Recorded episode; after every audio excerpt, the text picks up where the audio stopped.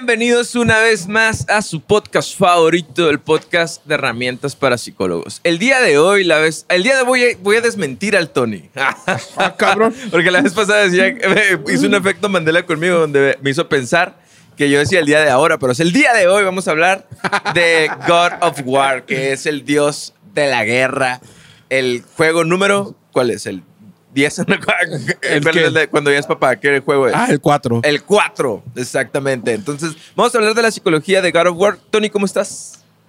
Muy bien, gracias a Dios, Diego.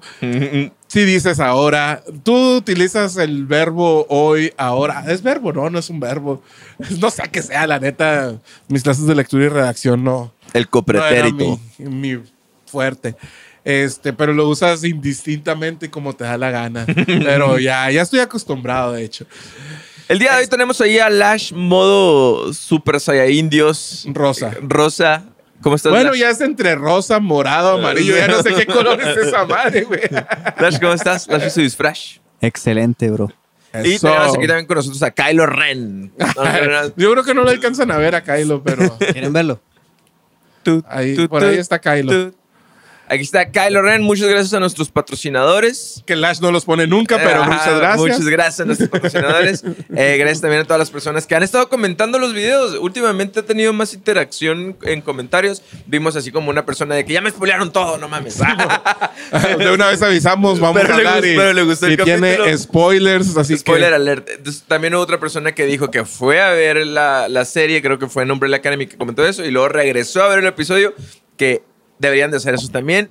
Entonces, el día de ahora vamos a hablar de un videojuego. Es la segunda vez que hablamos de un videojuego que yo creo que vale la pena. Yo personalmente no lo he jugado, pero sí me puse a estudiar y me gustó mucho la historia. Entonces, el que nos va a platicar aquí va a ser Tony. Vamos a ver, Tony, de qué se trata o ¿Qué cuál es la es trama. God cuál es la historia. Yo creo que deberíamos, para hablar del cuarto eh, videojuego, tenemos que una pequeña así sinopsis chiquititita de quién es Kratos y qué es God of War. Oye, el Diego me dice, una pequeña sinopsis de... Ahorita me fuiste platicando, ¿no? como dos horas Una pequeña sinopsis de God of War y de lo que se trata.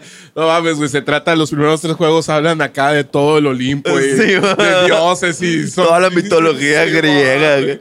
Y quieres que te lo resuma así nomás. Que la ¿no? neta, o sea, a mí- ahorita tú decías, yo conozco esta madre por Caballeros del Zodiaco, pero también, o sea, si, si te das cuenta, sí está muy, muy apegado a, la- a lo que es la mitología, o sea, no se les escapan muchas cosas, güey. Los o sea, caballeros del Zodiaco. No, no, no, eh, God of War. Ah, bueno. God of War y los Sí. caballeros del Zodiaco. Sí, que, que igual y la, y la ajustan a su manera, ¿no?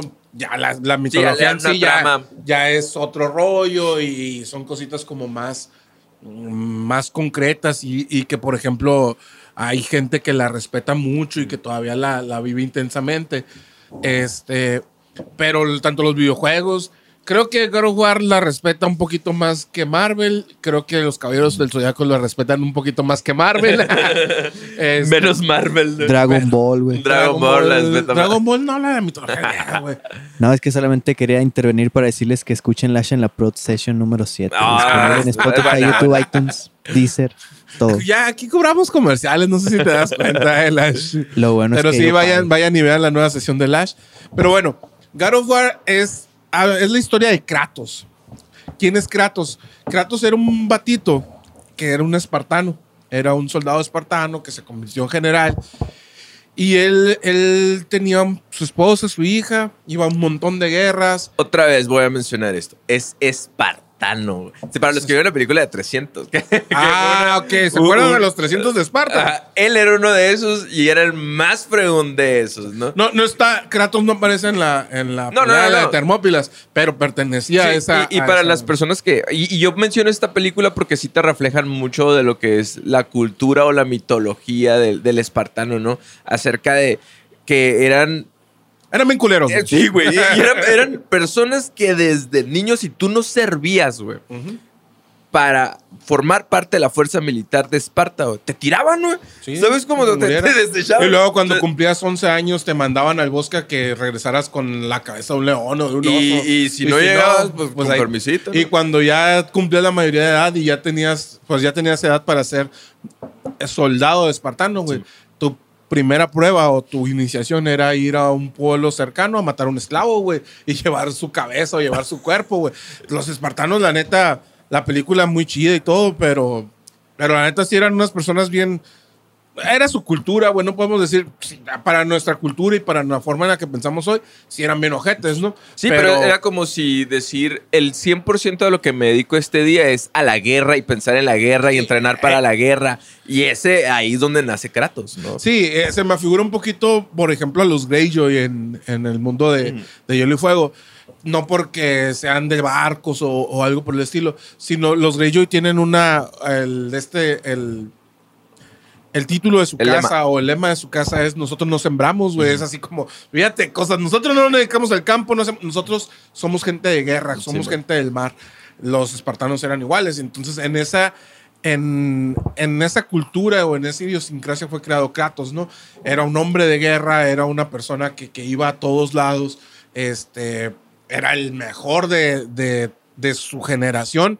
Y dice que primero él empezó con un ejército de 50 hombres que estaba a su cargo y ese ejército poco a poco pasó a ser de miles y miles. ¿Por qué? Porque mucha gente quería estar con él porque era un gran luchador y, y siempre, o casi siempre ganaba. Que yo creo que eso habla muy bien de como de la cultura, bueno, no, dentro de lo que cabe, ¿no? De la cultura espartana que no, no tenías que ser el hijo de nadie, pues nomás tenías que ser el más chingón. Y si eres el más chingón, eres el general, Sí, pues, claro, ¿sabes? Obviamente el hijo del rey casi siempre iba a ser el rey, Sí, ¿no? man. Pero En este, estos casos, ahí ajá. sí había oportunidad de, de crecer, no como en otras culturas. ¿no? Excelente ambiente laboral.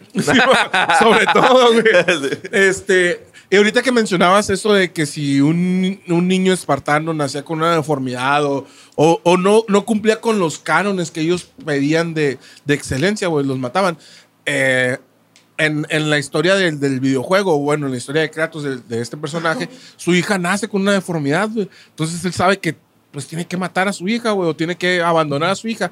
¿Y qué hace? Va y busca un fruto que es de los dioses y que eso hace que, que, re- que te cures de cualquier enfermedad. ¿Qué pasa? Se encuentra con un vato que es un bárbaro, le gana en una, en una batalla ese fruto, ese vato se queda bien ardido, él le da la- el fruto a su hija, se, se alivia a su hija y el vato ese empieza a atacar a, al- a la aldea de Kratos y todo eso, ¿no? Entonces empieza una guerra y Kratos ve que es muy difícil ganarle a estos bárbaros y le pide a, a Ares, que era el dios de la guerra, que ojo, el, cuando el juego se llama God of War. God of War o el Dios de la Guerra es porque ese título alguien, ah, spoiler, alert, no quiero mencionar quién, se lo tiene bien merecido, ¿no? Se lo tiene bien ganado. Sí, claro. Y fíjate que no se iba a llamar así, pero no vamos a entrar en detalles. Sí, iba a man. tener otro nombre, pero neta le, le- le pegaron bien rudo con el, con el nombre, bien machín. Pero tiene Este- todo el sentido del Sí, mundo, güey. güey. O sea, un, un niño que nace en la guerra. Bueno, vamos a hablar de Es eso un más niño de guerra, güey. Es un, es un niño que nació en la guerra, creció en la guerra. Y mató al dios de la guerra y se ganó el título del dios de la el guerra. dios de la guerra, güey. Y ha muerto tres veces por la guerra y sigue, sigue guerreando el vato Sí, este, ¿no? ¿Qué pasa? Kratos se pelea con los bárbaros, ve que no los puede ganar. Ares se da cuenta que es un gran guerrero y lo quiere para él, güey. Lo quiere, lo quiere tener como, ahorita decías, como su perrito, ¿no? Simón. Este. Pero. Es pues, como, es que esas, esas armas venían condicionadas, pues, que son, ¿cómo se llaman las dos espadas que tiene? Ah, bueno, Kratos, Ares le da a Kratos las, las espadas del caos, que son dos, dos como cuchillos largos que traen unas cadenas que se encarnizan en los brazos de Kratos. Ojo, yo creo que ese es un símbolo bien importante, ¿no? Es un símbolo de esclavismo, eh, ¿no? Exactamente. Estas cadenas encarnizadas, o sea, que no están, yo te dije al principio, ¿no? Porque ese era mi pensamiento, están amarradas nomás. Tú me No. dijiste, no, güey, están encarnizadas, están en su piel. Y, y te das cuenta que a partir de ahí, durante todo, hasta el último juego, que, que sale ya un, un Kratos ya experimentado, grande, ¿no? Ya, Maduro. Sí, si te vas a, a esos tiempos, tener 40 años, güey. Ya eres un viejo, güey. Un- O sea, sí, ya, ya realmente ya pasaste la expectativa de vida, pues. Ojo, ¿no? y fíjate ahorita que dices, todo el tiempo durante las primeros... eh, God of War tiene un montón de juegos. Ah, ya lo pero que voy. no- El- nada más así, repito. Esas cadenas se notan, a lo mejor pueden ser simbólicas, pero él está encadenado durante todos los juegos. Sí, ah, Sí. eso es lo que te iba a decir. Emocionalmente, ¿no? Los, los más representativos, los juegos más representativos, el 1, 2 y 3, y este que salió en el 2018. O sea, que no todos. tiene. No, es que hay un montón Sí. más, güey. Pero los más representativos son estos tres que son para. Primero salió para PlayStation 2, PlayStation 3 y ahora PlayStation 4, ¿no? Y este año salió uno para PlayStation 5, pero también para PlayStation 4. Este. En todos los primeros tres juegos, Kratos siempre trae las, las espadas esas. Primero son las espadas del caos, luego son las espadas de no recuerdo y luego las espadas de Atenea. Este, pero siempre trae esas espadas unidas a su piel, a su, a su cuerpo, güey. Pero en la, en la el 4, güey, en el nuevo, ya no los trae, güey. Porque ya acabó con todos, güey, y las guardó. Ahorita les contamos eso. Entonces, ¿qué pasa? Ares, Ares le dice, mira, toma estas espadas, con esto vas a ganar, güey. No, Simón. Pero Ares quería Kratos para él, para que fuera su perrito faldero, para que le ayudara en todo. Esa era una de las condiciones, por decir así, ¿no? Sí, eh, bueno, tan condición no era, pero sí era. ¿Qué pasaba? Había algo que, que todavía le daba un sesgo de humanidad a Kratos, que era su esposa y su, su hija. hija, que dicen que la- eh, las únicas personas que podían controlar la furia de, A- de Kratos eran su esposa y su hija. Eh, nada más ellas dos podían, podían con, con eso, ¿no? Este, ¿qué pasa? Ares le dice a Kratos, Kratos, mira, está esta aldea, estos vatos están apoyando a los bárbaros, es, es- son unas personas que, que son una amenaza para Esparta, sobre ellos. Y Kratos se deja ir, güey. Y empieza a matar y, y Ares le infunde una furia, la furia espartana acá, machín. Y Kratos empieza a matar a todos. Llega un templo y una, un oráculo le dice, no, güey, no te metas aquí, güey, de verdad no te metas. Kratos no le hace caso, se mete, mata a todos ahí y cuando ya mata a todos y baja esa furia, se da cuenta que Ares lo había cegado y que dentro de ese templo estaban su esposa y su hija y Kratos asesina a su esposa y su hija y ahí empieza la ira de Kratos en contra primero de Ares y luego en contra de todos los dioses. Que ojo, aquí hay un también como que hay una representación muy interesante, ¿no? Acerca de, de la furia, ¿sí? Y, y el enojo, la ira, ¿no? El odio. Que muchas veces el enojo es tan grande que realmente, por lo menos ahí en, en el consultorio o en, o en el cerezo o en centros de adicciones, por, por un coraje cegador, ¿sí me explico? Uno sí termina haciendo cosas más allá de los límites, ¿no? De, de lo normal. Y incluso rozando o, o creando delitos, ¿no? Entonces, el odio o la, la ira puede ser cegadora, pues. O sea, es- es- yo creo que es un símbolo bien real, el que él, cegado en furia, ¿no? termine matando a su esposa y a su hija, ¿no? Cuando, por ejemplo, es una persona, lo más lógico que hace poquito subió un meme de eso, de a veces que le pegas a la pared, ¿no? Uno, lógicamente, sabes que a la pared no le va a doler, ¿sí? También sabes que a ti sí te va a doler, que te va a doler un chingo. Y, y de todas maneras le pegas, güey. ¿Por qué? Porque el odio o el coraje es cegador, güey. Entonces va más allá de la lógica y termina siendo una explosión para todos. Entonces, y me cegado imagino sí estaba. la- cegado, la furia y aparte el trauma que le ha de haber causado o que le debería de causar a una persona que sin querer mata a su a su esposa y su hija, que era realmente lo único que él amaba en el mundo, no amaba nada más en el mundo porque Kratos no conocía a su papá, conocía a su mamá, pero ya no estaba con él. Entonces, al- lo que más amaba en el mundo era su esposa y su hija, que eran las únicas que podían calmarlo. Y él las mata, güey. Entonces empieza esta sed de venganza. Se convirtió en, un dioses. hombre que no tiene nada que perder, ¿no? Y qué peligroso fue. Es eso, siempre, güey. Este, ¿qué pasa? Es como el, el villano de Thor, güey. Eh, bueno, Es- ¿se acuerdan, es ¿se como acuerdan el- el que, Thor Love, Love and Thunder, cuando hicimos el podcast, yo le decía que el personaje que estaban, del que estaban hablando ahí, que no recuerdo cuál es el nombre. Era el Kratos. Sí, Era, cierto, era güey, Kratos, güey. ¿Por qué? Porque aparte había una profecía. Ares, Ares y los dioses tenían, tenían mucho miedo de una profecía que decía que un hombre con marcas iba a acabar con Sí, ellos. Entonces, cuando Kratos es chico, tenía un hermano y su hermano tenía una marca en el ojo. Tenía una marca que le llegaba del ojo hasta el brazo.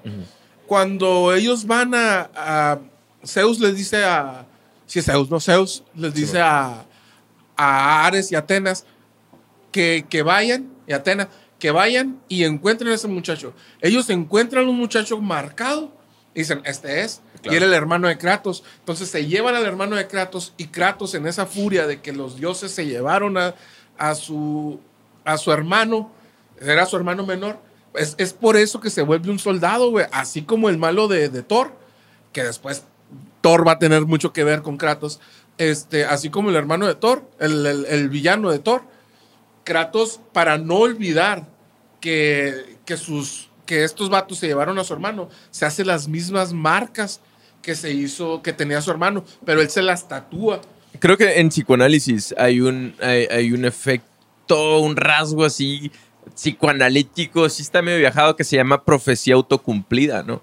Entonces, la profecía autocumplida es cuando tú a lo mejor en tu mente está tan temeroso de que va a pasar algo, por decir así, que tú mismo con, haces todas las condiciones y creas todo el camino para que eso suceda, pues. O sea, como que tú solo te saboteas, ¿no? Mm. Y, y como que los dioses hicieron eso, se autosabotearon a ellos Sí, mismos, ¿no? Es como lo que en Game of Thrones hablaban de Daenerys, ¿no? O de la misma Cersei que decía que, que el hijo menor o el hermano menor la iba a matar. Simón. Y ella vivió con el miedo de que su hermano, que Tyrion iba a ser la que le iba a matar y nunca pensó que iba a ser Daenerys la que le iba a matar. Entonces, ella, ella hizo que pasara lo que, no, lo que tenía que pasar. pues. exactamente. Si no hubiera seguido la profecía, no, no muere. Lo mismo que le pasó a estos dioses. Que si no hubieran ido por el hermano de Kratos, Kratos nunca hubiera empezado a tener esa No se hubiera marcado No se hubiera no- marcado, no se hubiera convertido en soldado, nunca hubiera estado cerca de Ares y no les pasa nada a ellos. ¿Qué pasa? Kratos ya tenía ah, odio hacia Ares, ahora sentía las ganas de vengarse hacia Ares, consigue sus poderes, que el mismo Ares se los da, y empieza a buscar la manera de vengarse de, de ellos, pues mata a Ares, y los dioses dicen, ah, güey, bueno, mató a Ares, no va a pasar nada. Y lo nombran, al matar a Ares, lo nombran el dios de la guerra, porque Ares era el dios de la guerra, ahora nombran a Kratos el dios de la guerra, y lo ponen en su torneo, todo aquí. Pero ¿qué pasa? Zeus empieza a decir, este vato no me da buena espina. Y esas marcas, y se empezó a correr de la profecía, y, y ya le dice, ¿sabes qué? Este güey es, vamos a tender la trampa. Ah, Kratos en sus inicios era una persona tan confiada que los dioses le hacen trampa tra- tras trampa tras trampa y siempre cae. Y lo único que pasaba es que cada vez sentía más odio, ¿Qué- qué más ojo? sed de venganza hacia ellos. A- ¿no? algo, algo también que se, se me hace bien curioso de, de Kratos. Tengo entendido que al principio él como se, se veía a sí mismo o buscaba este ideal de ser el espartano ideal, ¿no? o sea, del- de ser el espartano más chingón, pues, ¿se me explico? Y como que ese es su objetivo principal y yo creo que eso es algo... Yo, yo creo que la historia de Kratos habla mucho acerca de la, de la manera en cómo vivimos nosotros la masculinidad, ¿no? Como que siempre tenemos este deseo de ser este, esta persona ideal y, también de resolver las cosas pues a chingazos, ¿no? Entonces llega un punto donde, donde Kratos utiliza solamente el coraje, ¿sí? Y también todos sus traumas para acabar con todos los dioses. Como que fantasea con esta idea de la venganza durante mucho tiempo. Sí, ya, ya llega el momento en el que todo No le llena, pues. Na- nada lo llena y, ya no hay ni siquiera un sentido, güey. Ya ni siquiera existe un, un porqué. O sea, el, el- en algún momento él llega a perder el- la razón de por qué está haciendo las cosas. O sea, él decía, no, pues es que por mi hermano. Sí, y man. me voy a marcar para que nunca se me olvide. Y luego por mi familia. ¿Y qué pasa? El mismo, los mismos dioses hacen cenizas a mis hijos, a mi esposa y a mi hijo y a mi hija. Y yo era una persona morena y ahora soy un blanco, soy, estoy blanco, literal blanco, no Ujú. blanquito, güerito, no, Ujú. literal. Es blanco, un fantasma, ¿no? Porque sus, las cenizas de su esposa y de, y de su hija se incrustaron en su piel. Entonces está, llena, está lleno como de símbolos que le hacen recordar que se tiene que vengar de alguien. Pero llega el momento que ya no se acuerda de por qué se está vengando, porque es tanta la, la sed de venganza y la furia. Que sigue ciego, Que, pues. sigue, que mata personas hasta inocentes, mata a dioses que no tienen nada que ver.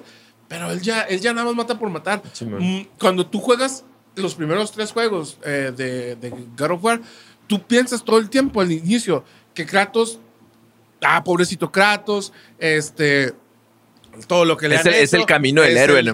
Es el camino del héroe, tú crees, y al final te das cuenta que no. ¿Por qué? ¿Qué pasa? Kratos mata a todos los dioses aún sabiendo que eso va a acabar con el mundo. Llega un momento en el que le dicen, Kratos, mira, es otra trampa, pero le dicen, Kratos, si tú dejas tus poderes, se encuentra con su hija en el infierno, creo, en algún lugar del, del otro mundo. Y le dicen, El inframundo, ¿no? Creo que es el de los griegos. el de los griegos, Ajá. si tú dejas tus poderes, puedes volver con tu hija y tener una vida normal. Y Kratos dice que sí. Y luego se da cuenta que necesita recuperar sus poderes para vengarse de Zeus, de Atena o de alguno de los colosos o de los titanes. Y dice, ok, aquí está mi hija, no hay bronca. Sí sufre un ratito, pero es más grande las ganas de venganza que, que su hija. Y dices, oye, güey. ¿Dónde pero está el sentido, no? ¿dónde- ajá, ¿dónde, qué era lo que, por qué estás peleando ahora? Sí, ya man. no hay un sentido, ya no hay una, una razón para pelear. Te estás vengando porque mataron a tu hija. Eh, la acabas de sentenciar tú también, la acabas Sí, de man. mandar al inframundo otra vez. Entonces tú eres igual de culpable.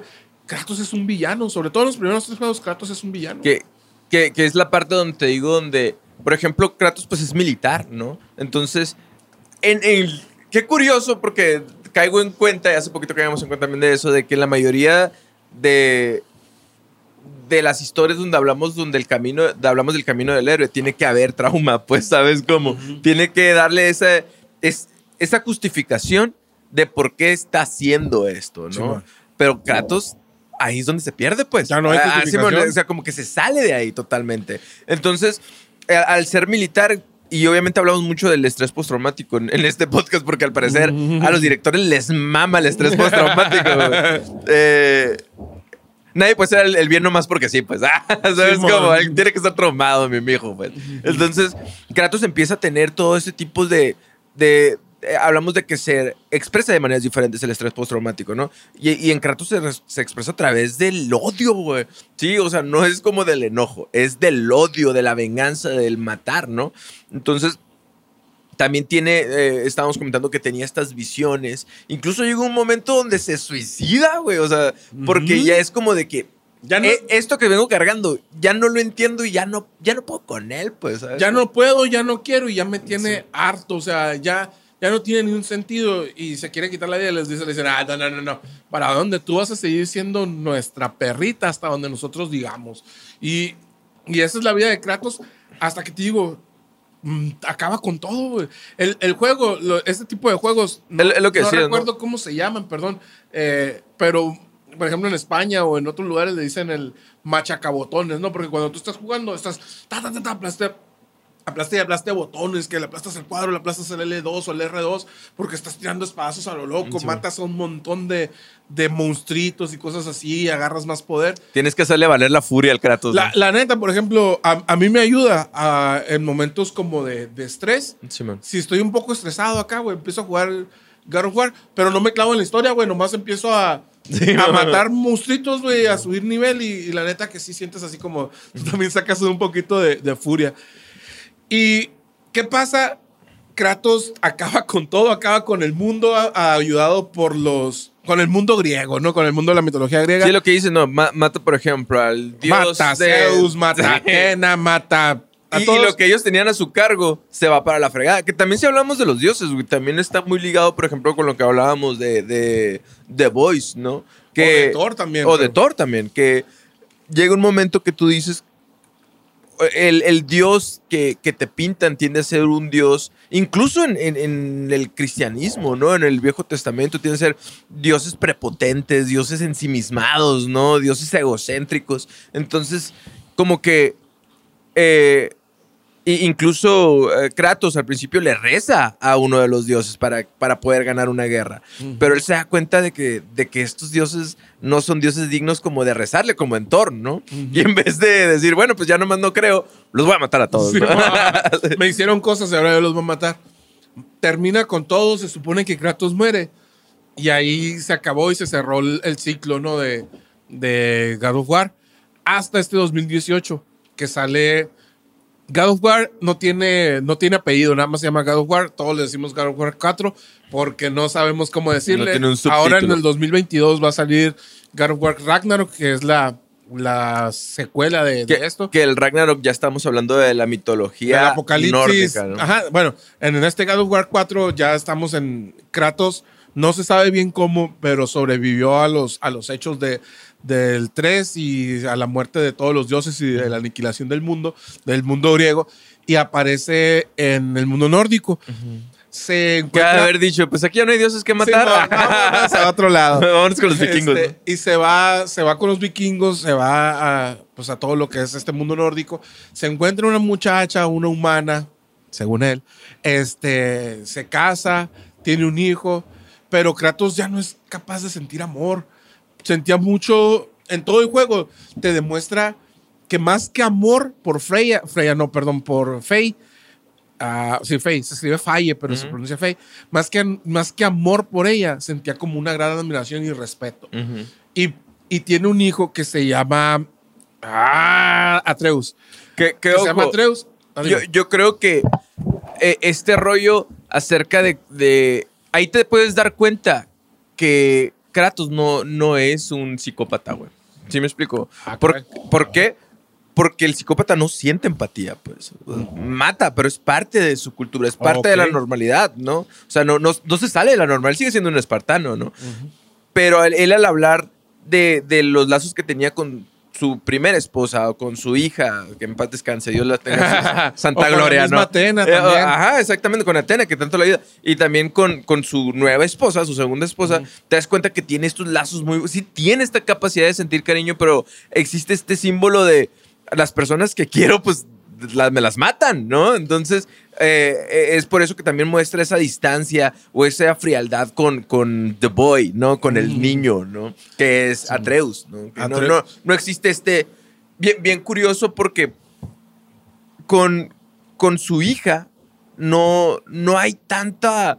A, a lo mejor es un padre ausente porque estuvo en la guerra con su, con su hija, pero era afectivo, ¿no? O sea, la, Sí, la- sí, se la cuida, la Ahí pues, sí había amor. Y, y con, y con Atreus es un padre cercano, está presente, pero está ausente emocionalmente, ¿no? O sea, lo trata Ah, distante de cierta manera. Sí, Es- nunca, no le llaman ni por su nombre. que, que Le dice em- niño. Le dice el niño.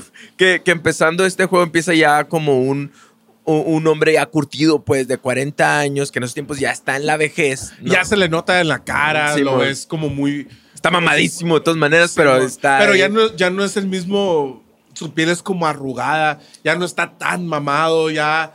Los mismos movimientos son hasta como un poco más torpes. Y, y te das cuenta también de que tiene otra filosofía de vida, ¿no? O sea, que ahorita, antes, para él, el, el estar en guerra es yo mato a todos, no importa si mato a un dios y por culpa de ese dios, por matar a ese dios se muere un montón de gente, ni pedo, ¿no?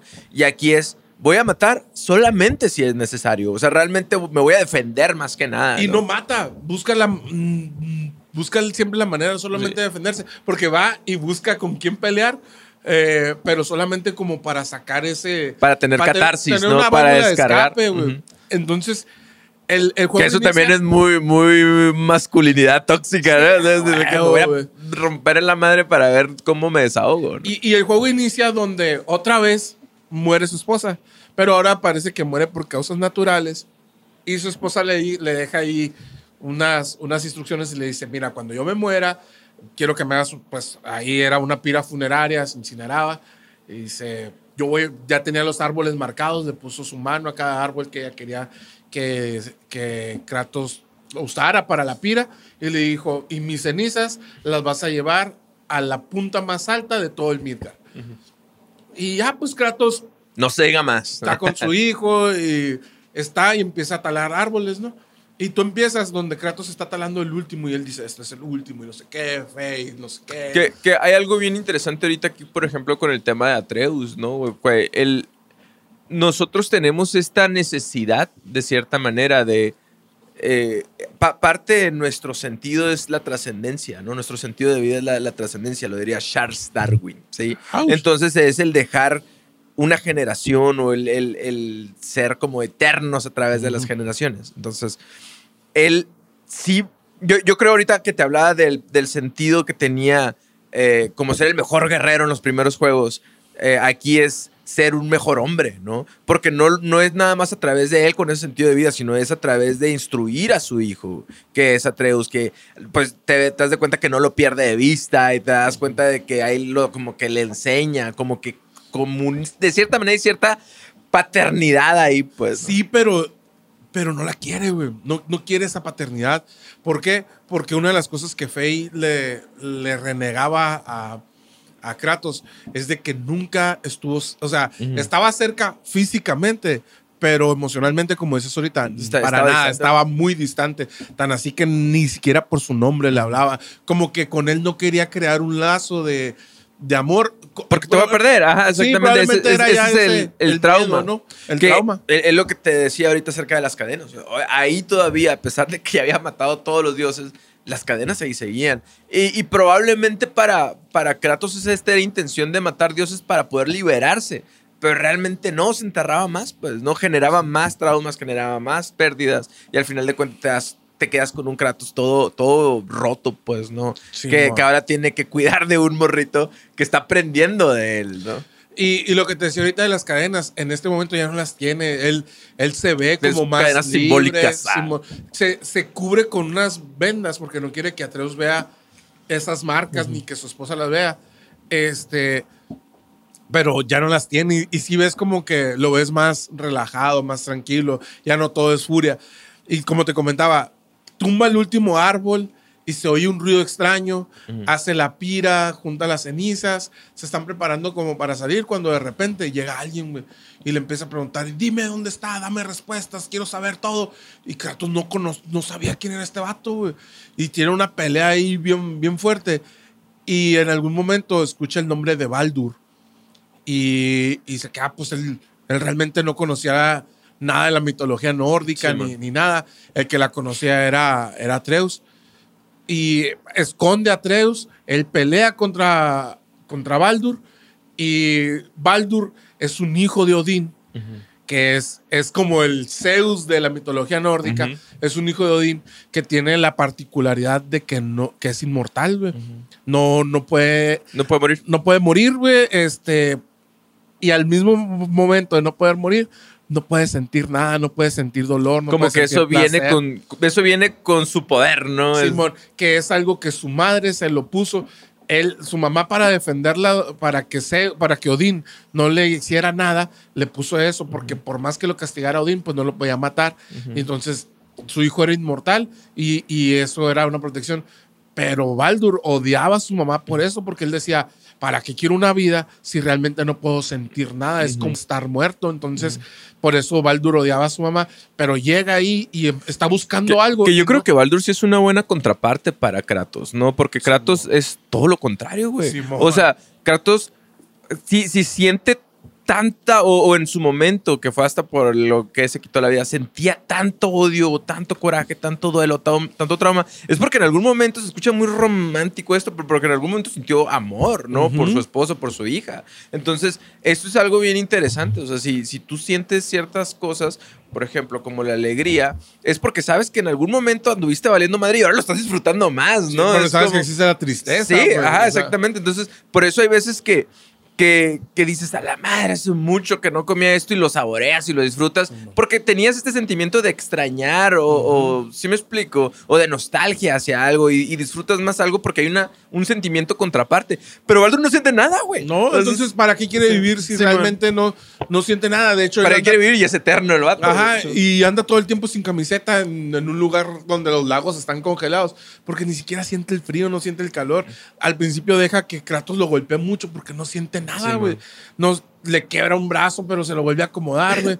y, y ahí están, pues. Y llega el momento en el que Kratos medio lo vence, medio lo mete como un hoyo y, y él piensa que lo mató porque Kratos no lo conoce. Sale a Atreus y le dice, "Va, vámonos. Y quitado la peda. Sí, güey. estaba Vámonos, vamos a cumplir con lo que le prometimos a tu mamá. Y Atreus le dice, ¿quién era? No sé. Y ya escuché el nombre de Baldur. Pues, quién sabe quién sea. Y se van. Y en este, en este camino empieza a ver como detallitos que ya te empiezan a hacer ruido. Primero lo de los árboles. Que corta el último árbol Kratos y empieza a suceder algo. Y luego van por un camino y en una, en una, en un puente se encuentran un enano y el enano les dice, lo ayudan con algo ahí y le dicen, oh, ¿y esa hacha por qué la tienes tú? Y ya, ¿qué te importa? No, el Kratos todo el tiempo así como. Bien fiera. Sí, no, Kratos no confía en nadie. Y ya, y Atreus es todo lo contrario. Eh, Atreus confía en todo el mundo, güey. Es que tú crees, güey. O sea, tú crees que, que Kratos no va a desarrollar esa, esa actitud de desconfianza si el ser más poderoso en tu momento, güey, que es Dios, al que todo el mundo le reza, güey. ¿Sí me explico? Te defrauda y no nomás te defrauda, mata a tu familia y te quiere fregar, güey.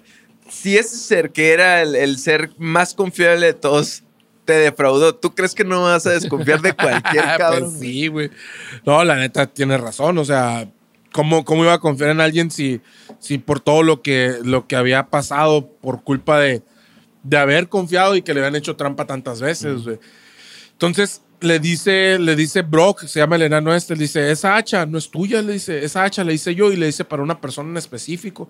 Y ya se queda Kratos acá. Esta hacha, le dice, era de mi esposa y esta hacha mi esposa la usaba para talar árboles. Y él dice, esta hacha tiene magia, dice. Y ya Kratos empieza a usar esa hacha que es, es muy similar al- a las otatormentas de, de Thor, que la lanza vuelve eh, y al, al Mjolnir, ¿cómo se llama? El, Sí, el martillo de Thor. Y, y tiene la particularidad que, que conserva el hielo y es muy helada y tú puedes congelar enemigos, ¿no? Y ahí Kratos ya se empieza a hacer como, ¿qué onda? ¿Qué está pasando?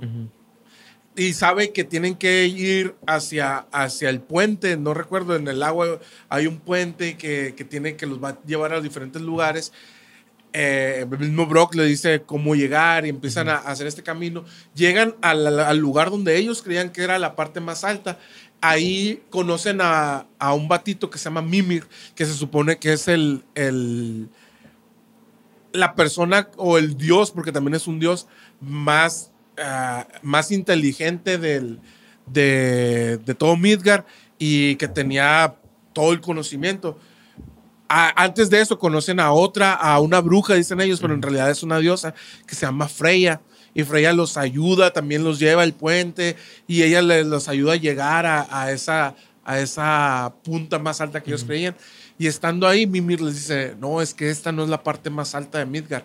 Antes de, de conocer a Mimir, se dan cuenta que Mimir es un personaje o es un dios que Odín lo castigó metiendo su cuerpo a un árbol y haciéndolo morir todos los días. A la madre. Todos los días lo iban y lo picoteaban los pájaros, se lo comían los animales y luego salía el sol y volvía a Está revivir, bien visceral Sí, ese pinche castigo, está muy culero Sí. también, güey. Y Y lo mandó a mimir. Ah, lo, mandó a vivir. Barras. Barras, Este, ah, Cuando llegan con Mimir, se dan cuenta que con Mimir están los hijos de Thor y está Baldur. Y le están preguntando unas cosas. Cuando ellos se van, Kratos llega y les dice, le dice lo que están buscando. Mimir le dice que esa no es la parte más alta del Midgard, que es otro lugar. Y Mimir les dice que les va a ayudar, pero que le corten la cabeza y lo lleven con una bruja. Ellos conocen a Freya y Freya les dice que. Y le- él le dice. Algo bien raro, porque se supone que es el, el dios con más conocimiento de Midgard y no reconoce muy bien a Freya. Ahí también ya empiezas así. Pero como lo estás jugando a todo lo que hago, no, no, no le pones Como que esos detalles cosas. los vas pasando por alto. ¿no? Simón. Le llevas la cabeza a Freya, Freya lo revive, pero también te das cuenta que Freya no lo quiere revivir porque resulta que Baldur es el hijo de Freya y Freya es amiga de Kratos y de, y de Atreus. De hecho, Freya quiere mucho a Atreus y le resulta que Mimir es la única persona que sabe el secreto de cómo matar a Baldur. Pero Freya le hizo un encantamiento para que cada vez que Mimir empezaba a hablar, de hablar de él.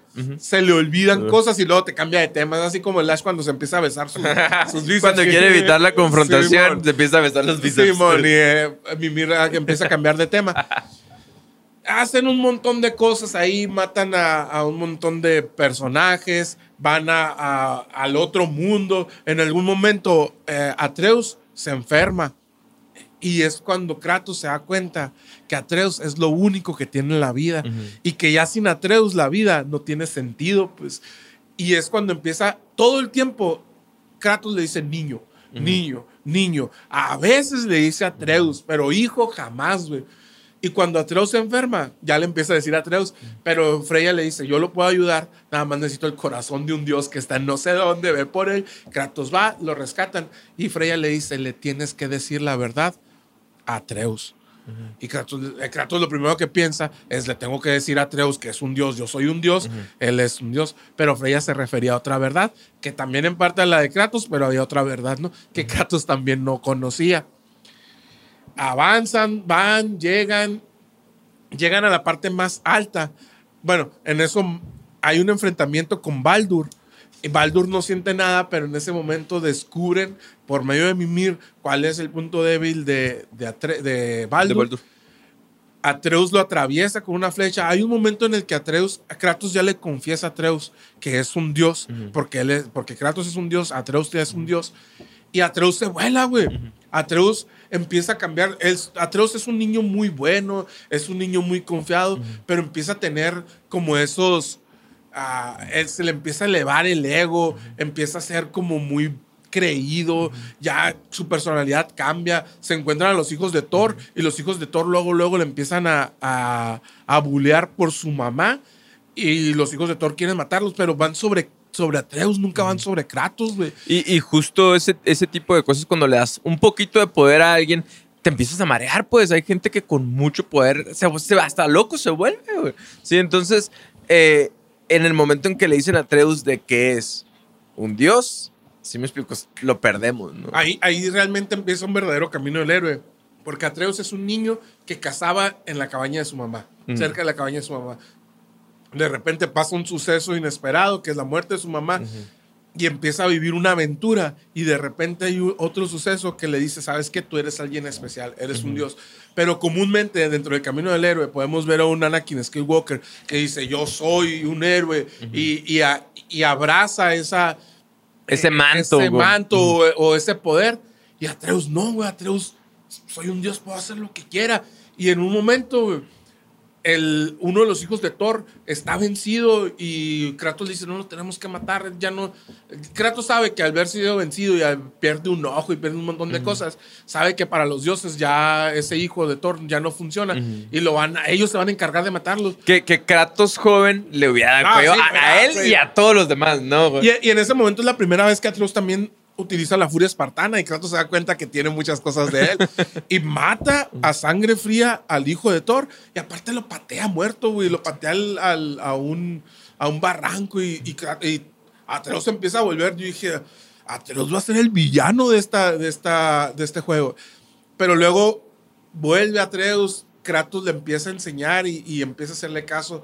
Atreus se da cuenta que Kratos mató a su papá y una vez le, una vez le dice a Atreus que, que él no puede creer que alguien mate a su padre, porque también ya vio de otro dios que mató a su padre y, y le dice Kratos a Atreus, los dioses hacen muchas cosas, pero nosotros no somos esos dioses, ¿no? Llegan, a- matan a, a Baldur enfrente de Freya. Freya se matan a Baldur salvando a Freya porque Baldur quería matar a Freya. Sí, man. Este salvan a Freya y Freya les dice a Kratos: Te voy a hacer que vivas lo- eh, todo este dolor que yo estoy viviendo todos los días de tu vida. Y le avienta una amenaza a Kratos. Ellos se van, llegan a la parte más alta después de un montón de cosas. Ahí se dan cuenta que verdaderamente Faye no era una humana normal, era una diosa gigante, que, que Atreus es el hijo de una diosa nórdica y un dios, Dios griego, griego.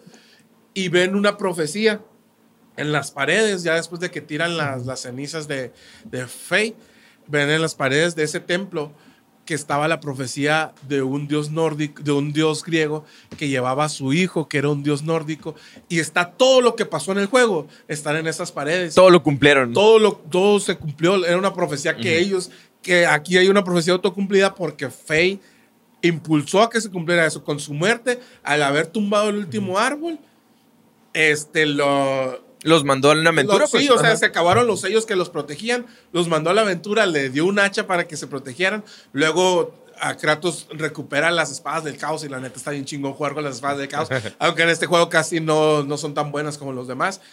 Este, y ven una parte y les dice, les dice el, ya se me va a salir, pero Atreus le, le pregunta a Kratos, dice, ¿por qué aquí en este, eh, estos somos tú y yo, los gigantes ya sabían que esto iba a pasar, pero aquí hay algo raro, le dice. Y a Kratos no sabe leer rúnico. Y ya le dice, ¿qué es lo raro? Le dice, en toda esta profecía los gigantes a mí, a, a ti te llaman Kratos, pero en toda la profecía los gigantes me llaman Loki. Realmente, güey. Realmente, A la madre. Atreus, según este juego, es Loki. Kratos es su papá. Que ahí se. Porque se supone que Loki es hermano de, De Thor. de Thor. Este. Atreus es Loki. Kratos es su papá. Se van y está muy contento ahora Atreus Sí. porque sabe que es un dios nórdico, pero también es un dios griego. Este. Y Kratos se queda y quita como una, una cortinita y ve una última imagen que es Kratos muertos en los brazos de Atreus y Atreus furioso Simón. como no tienes idea Y eso se lo guarda y no se lo dice a, a Atreus, ¿no? Hasta aquí llega y aquí te das cuenta. Hay algo bien curado que, que yo no me he dado cuenta que me dijiste hace ratito que estábamos platicando. En los primeros tres juegos, en la primera trilogía, te hacen creer que, que Kratos es un héroe y te das cuenta que es un villano. Y en esta, en esta trilogía, no sé si va a ser trilogía o no, o cuando menos, en este juego, en todo momento tú piensas que Kratos es, es el importante de, de todo el juego El protagonista. el protagonista del juego, cuando en realidad el protagonista del juego es Atreus. Y si Atreus es Loki, de hecho, ahora, ahora ya salieron el- salió el nuevo tráiler de. Pues salió el tráiler de, de, God of War. de God of War Ragnarok. Y hay una parte donde Atreus ya está un poquito más grande y está cazando, y está cazando un ciervo. Y entre la, la sombra de, de Atreus se ve su figura y luego de repente salen unos cuernitos así, como los de esos de Loki. y todo es, ¡ah, la bestia, qué machine! Entonces, este, se va a poner muy bueno. Eh, Atreus es, es un personaje que apenas está moldeando y puede tomar cualquier rumbo. Depende de, de Kratos que va a estar ahí con él, ¿no? Y la neta, es un gran juego. Ahora nos, nos fuimos mucho por la historia. Tiene un montón de carnita. Este, yo sé que a lo mejor están más acostumbrados a que hablemos de otros temas, Sí, pero de verdad, eh, Sí es, sí, es como un tema para inundarse porque quisimos abarcar un montón de juegos en un ratito, ¿no? y, y realmente yo creo que no ocupas mucho más que narrar la historia para darte cuenta de la personalidad de Kratos, ¿no? Y, y que en esta, realmente en este juego es, es, se nota la experiencia, ¿no? Por ejemplo, un Kratos joven era un Kratos talentoso. Una vez hablamos tú y yo de eso, ¿no? Era, era un espartano ideal, un frego, ¿no? no. Pero aquí es un Kratos no talentoso, es un Kratos sabio, ¿no? Y, inteligente. La, sabiduría es esta inteligencia a través del tiempo, ¿no? Y, esta sabiduría se la dan pues, tantos chingazos que ha recibido, pero al mismo tiempo es este Kratos que al final como que cae en la conclusión de que, de que eh, su hijo va, a él va a perdurar a través de su hijo, ¿no? Y, él sabe que es parte del destino el morir para dejar algo, ¿no? Entonces, pues, tal vez eso yo creo que no, no es algo que se lo dice, sino es algo que va a hacer, ¿no? Sí, claro. Y aparte, yo creo que, que él se da cuenta que él pudo haber tenido otra vida si hubiera tenido un mentor, ¿no? Porque si te fijas, siempre hablamos que los héroes tienen un mentor. En el caso de, de Luke tenía a Obi-Wan y tenía al maestro Yoda. O si ya vemos, no Naruto sé. tuvo a Iruka Sensei, a No, Jiraiya, no sé qué es eso. y a A Kakashi. Kakashi. Simón. Sí. Ajá. Pero Kratos no tuvo nada. Pero Kratos no tuvo nadie, estaba completamente solo, güey. Y, y- y eso yo creo que también es un símbolo bien grande, porque te das cuenta que lo único que se dedicó es a matar, güey. ¿Sí me explico? No, o sea, matar sin sentido, güey, más que con el único deseo de satisfacer Pero- de la venganza que realmente nunca se vio satisfecha. Y es que nunca hubo alguien que le dijera, oye, Kratos, tranquilo, mira, no va a ser por aquí. Sí. Dale por acá y vas a ver que vas a lograr esto y esto otro. Ahora Kratos tiene una gran oportunidad de con Atreus ser ese mentor, ser ese, eh, esa persona que lo guíe, que haga de Atreus una, un gran héroe o un gran dios O un gran o un villano. gran villano, güey. ¿Por qué? Porque acuérdense que Kratos era un villano, güey. Entonces, yo creo, mi, mi predicción para Kratos Ragnarok, o Ragnarok, perdón, es, creo yo que quien va a matar a Kratos es el mismo Atreus. Por Como- alguna razón. Este, pero yo creo que va a pasar eso, pero yo no quiero que pase eso. Yo quiero que, que perduren y que ahora sean Felices para siempre. Una pareja muy. Sí, es que se lo merece Kratos, güey. La neta se lo merece, güey. Pero se lo merece y, se- y no se lo merece, ¿no? A, a mí me da la impresión como que, porque sí, eh, estas, se dice que por ejemplo Star Wars son, eh, es, es como un problema que rima, dicen, ¿no? Entonces yo, yo creo que es algo parecido. O sea, Kratos pierde a su esposa y a su, a, a su hija, güey.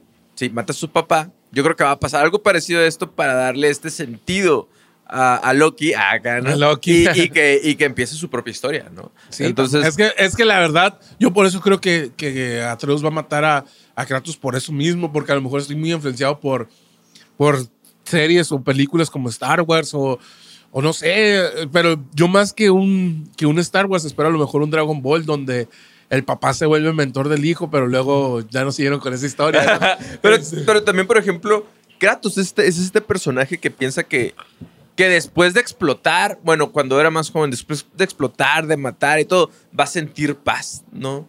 Y nunca siente paz, güey. ¿Sí? Entonces, lo que tú dices, a lo mejor ahora ya se lo merece, como que ya él realmente ya grande está buscando una vida tranquila, ¿no? Y oye, Diego, y allá saliéndonos también un poquito, a lo mejor sin salirnos del tema, pero sucede algo bien, bien raro y, traemos otro temita ahí que yo creo que sí lo deberíamos de retomar para, para otro podcast, eh, de algo musical. Uh, la psicología de Bad Bunny. God of War, güey, es, es el juego más vendido de la historia, güey. Creo yo que es el más vendido y es, es un juego que es para exclusivo para PlayStation. No lo encuentras ni en Nintendo, no lo encuentras en Xbox. Y aún así es como el juego más vendido de la historia. El, Es como el mejor juego de la historia hoy por hoy, así, ¿no? Ah, y es políticamente incorrecto, güey. ¿Por qué? Porque en los primeros God of War te daban puntos por matar a gente inocente. O sea, prácticamente el juego te, te incitaba. Te incitaba a ser malo, güey. Y luego, no sé, no sé a qué se deba esta, esta eh, que está pasando. Vivimos en una época donde lo políticamente correcto es como muy dominante. Eh, estamos en la cultura de la cancelación, donde cualquier persona que dice algo que no le gusta a los demás es, es cancelado. Pero, pero vivimos en ese mundo. Y que yo no digo que esté mal, ¿no? Hay, hay gente que sí se pasa de lanza y hay gente que dice cosas que no debería decir o hace cosas que no debería hacer. Pero vivimos en este mundo donde creo yo que también a veces se exagera. Pero el juego más jugado es un juego que te incita a ser el malo. Y, el, y perdón, el artista más oído es una persona que en sus canciones habla de más, de sexo y probablemente de cosificación. Que a mí me gusta.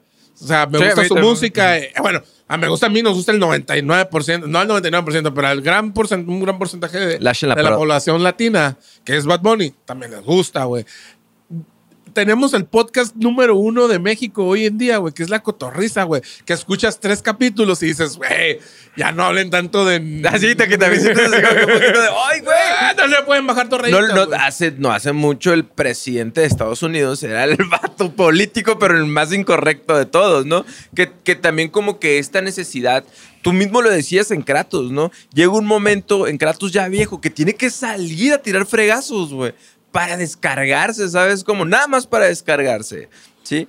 Pero realmente tenemos toda esta necesidad de, de, encarnizarnos a veces, o a lo mejor de tener esta catarsis de desahogo, ¿no? No más que ahora le ponemos tache y hay una, hay una minoría muy ruidosa, pues, ¿no? Y yo creo que realmente es, nos hace creer que es la mayoría, pero eh, en, en salud mental decimos que hay algo que se llama Em, distorsiones cognitivas. Una que, te hace creer que o todo es bueno o todo es malo, ¿no? Mm. Y realmente eso es, eso es un error del pensamiento, ¿sí? Y la cultura de la cancelación es creer que todo es malo, ¿no? Porque a veces también sentir coraje o sentir la furia espartana, ¿no?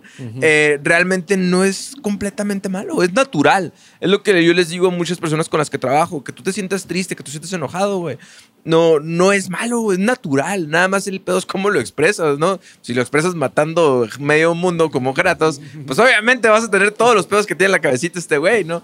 Pero sin embargo, nos vamos a esos tiempos y para él era parte de la normalidad. Ahorita, güey, es más, ah, no sé si lo viste o no sé si por eso tocaste el tema, güey. Justo ahora, tengo una cuenta de memes. Son memes de salud mental, güey. ¿Sí me explico? Y puse un meme que no voy a repetir para que no nos cancelen el YouTube. Entonces lo puse, güey, porque me dio mucha risa a mí, ¿no? Porque en algún momento digo, pues ah, también hasta fui yo, quién sabe, ¿no? Y la gente, no, que el admin y que el admin ocupa terapia y la madre, que la bestia, que... Ya, no me voy a quedar con la duda, voy a buscar cuál es. y, y yo le puse las historias que lo borré porque, por lo mismo, ah, ¿no? Porque la mayoría de los memes yo estoy hablando de mí, ¿sabes cómo? Hasta puse un videito de Lash ahí acá. Porque habla, de, habla dice, hace cuenta que es, una persona con un chingo de dinero. Y dice, cuando la, la morrita de pelo morado y el vato que le pega a la pared van a terapia, ¿no? y el psicólogo que le puso dinero. Y les puse, oye, mira, pues si mi- uno de mis amigos tiene el cabello rosa y yo le digo, a veces a mí también se me sale lo FIFA, pues, ¿no? O sea, esto no- estamos hablando de nosotros. A veces necesitamos desahogarlo de esa manera, pues.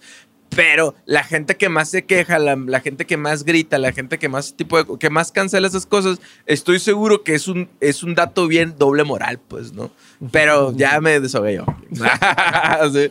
No, pero es, es, la verdad yo tengo unos días pensando mucho en eso, así como de eh, vivimos en un, en un en un momento de la historia donde ah, todo es, todo es muy delicado, hablar es muy difícil porque Sí, sientes que estás en un campo minado, güey. Simón. ¿Sabes cómo? Y, y de todas maneras, si nosotros nos queremos dedicar a, a- a- o queremos de- dedicarle tiempo a, a hacer material en internet, pues ni modo, nos tenemos que meter al pantano, pues, ¿sabes? Sí, cómo? claro. Nos tenemos que ensuciar, güey. Y me llama mucho la atención eso de por qué, o sea, el, el- Está bien curioso, o sea, razón, güey. la moralidad nos dice una cosa, pero quien está triunfando nos dice otra cosa, güey.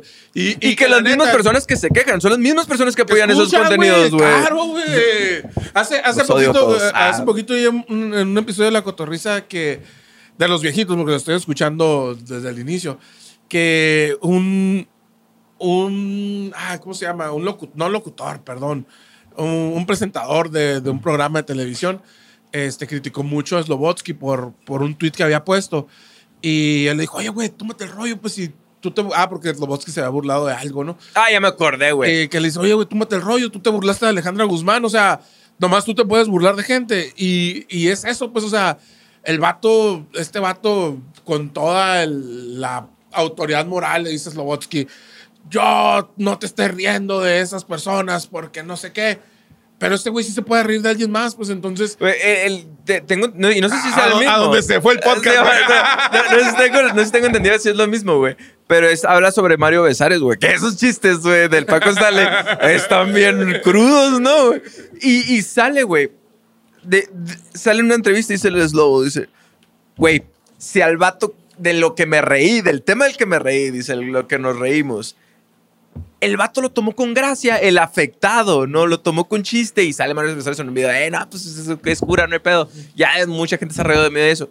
Y los que se ofenden, no es él, es un vato que está totalmente externo al problema, pues. Sí, y que apunta con el dedo, pero él también ya se Lo había hecho, otras exactamente. personas. Entonces, sí, sí vivimos en una época muy, muy contradictoria. Y yo digo que sí deberíamos de hacer Y- ese podcast. y- yo te y estoy muy- comprometiendo aquí. y muy extremista, ¿no, Y va a estar el Ash de este lado con Lash en la rosa, este, o amarillo, morado, ya no sé qué color es.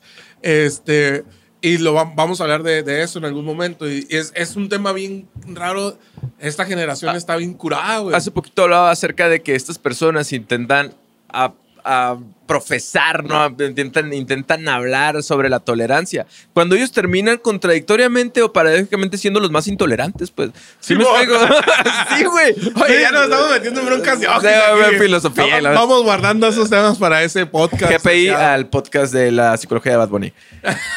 que digan si lo quieren. ¿Qué les parece una podcast de la psicología de Bad Bunny? Hablando de la nueva generación, no Sí, tanto de Bad Bunny. Tony, ¿qué te deja el, el señor, el dios de la guerra, güey? Híjole, ¿qué te voy a decir, Diego? La neta es. Después de Zelda es mi videojuego favorito.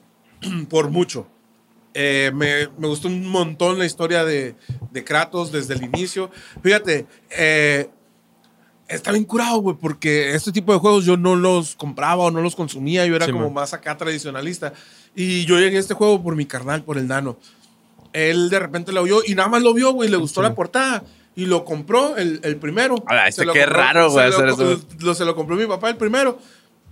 Y era, teníamos un PlayStation 2, güey, que, que era de mi hermana, güey. Ni siquiera teníamos. Sí, acabamos de agarrar el PlayStation 2, güey. Era de mi hermana, güey.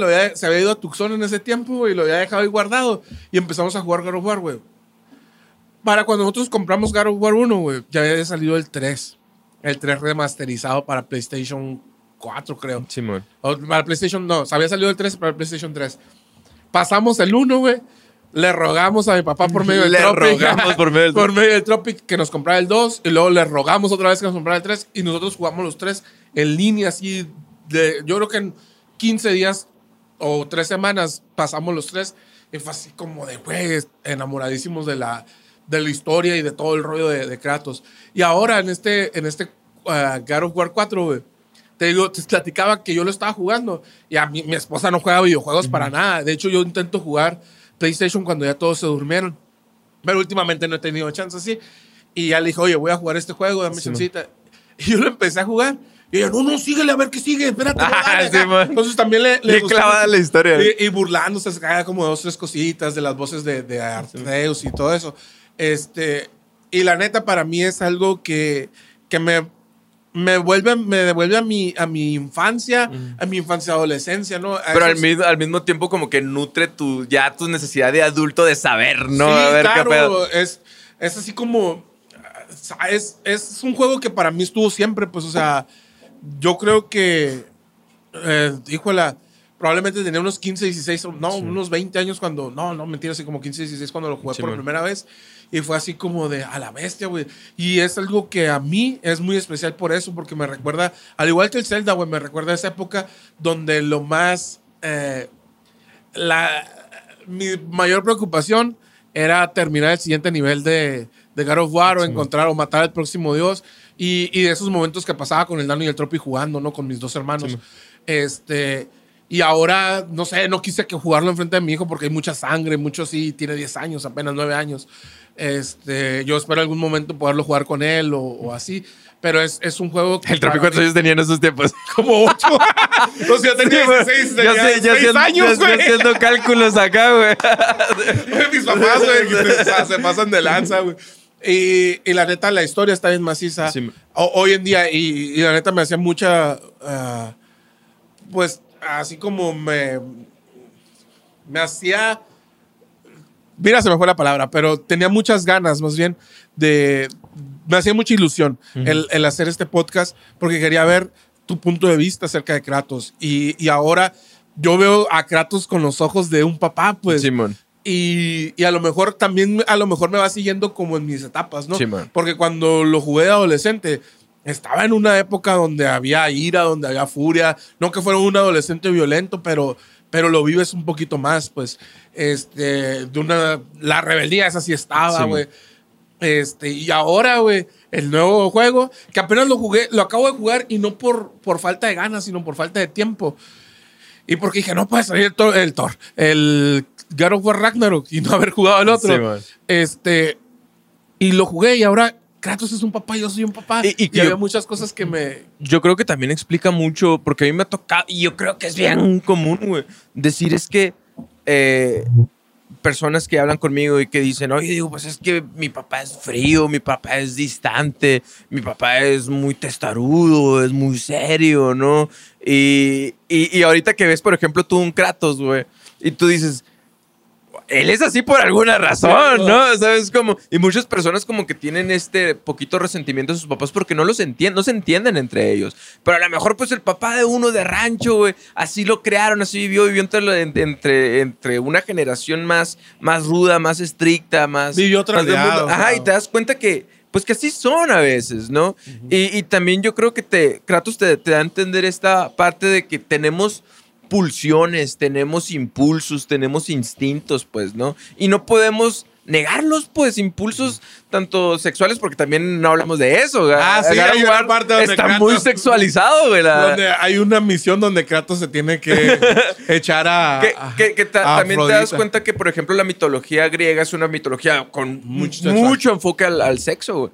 Entonces, también te das cuenta de eso. de- no podemos negar esas pulsiones, esos instintos, eh, eh, esas intenciones.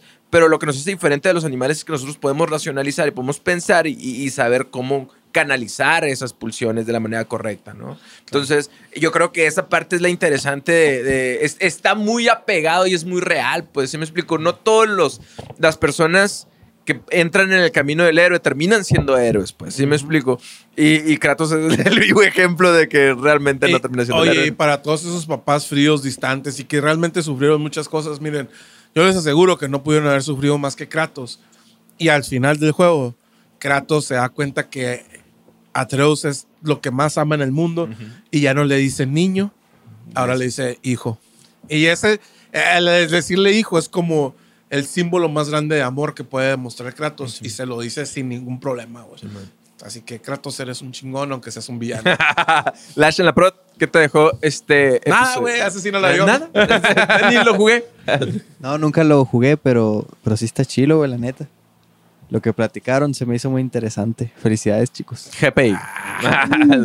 No, Y- sí, está padre, güey. Toda la, la historia de las mitologías y todo ese show. Está machine. Y luego la historia como la llevaron se me hace padre también.